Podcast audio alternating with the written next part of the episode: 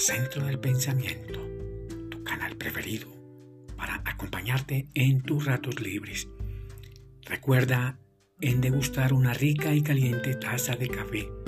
¡Qué buen aroma!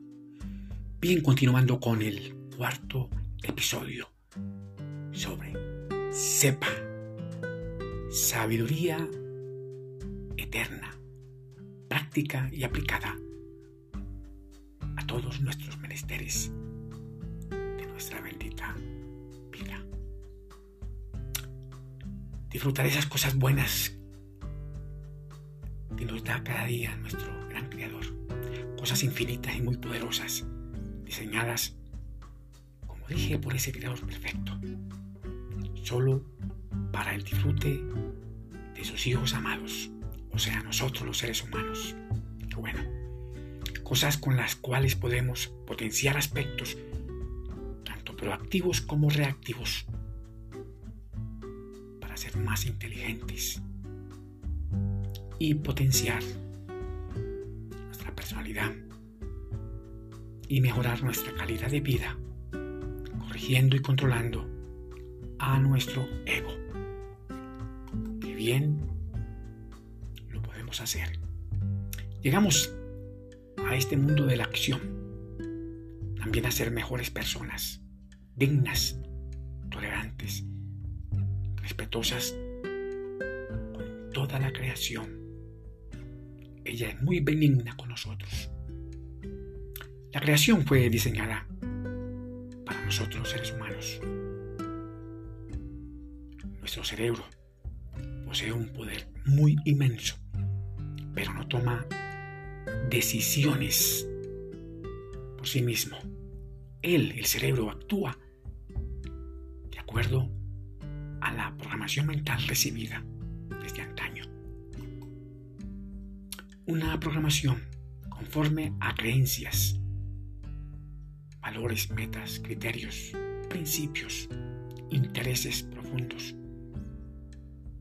autoestima, estímulos, principios, etc. El cerebro no descansa hasta convertir en realidad exitosa los buenos deseos, los buenos proyectos, metas,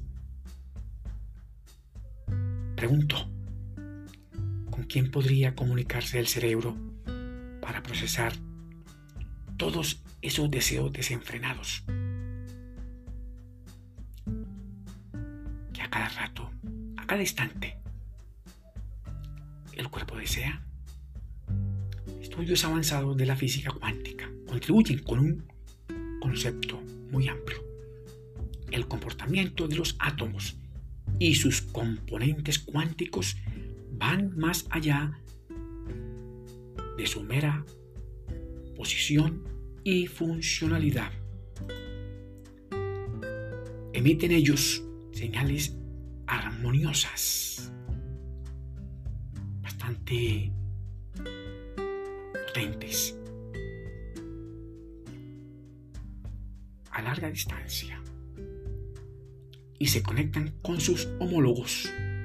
Tal vez esto de una forma extraña y mágica.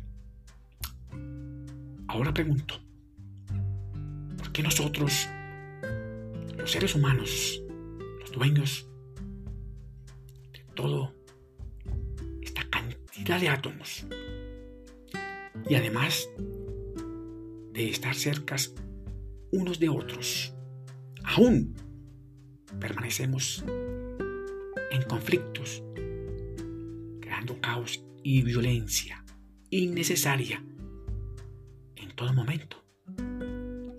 Por favor, responde en tu lugar secreto, en silencio y en reflexión. Qué bueno. Te deseo muchos éxitos para ti y tu familia. Que mi Dios el Grande los bendiga y los proteja. Nos vemos en el próximo episodio. Por favor, suscríbete allá en tu canal preferido, en YouTube, a Pitágoras Centro del Pensamiento.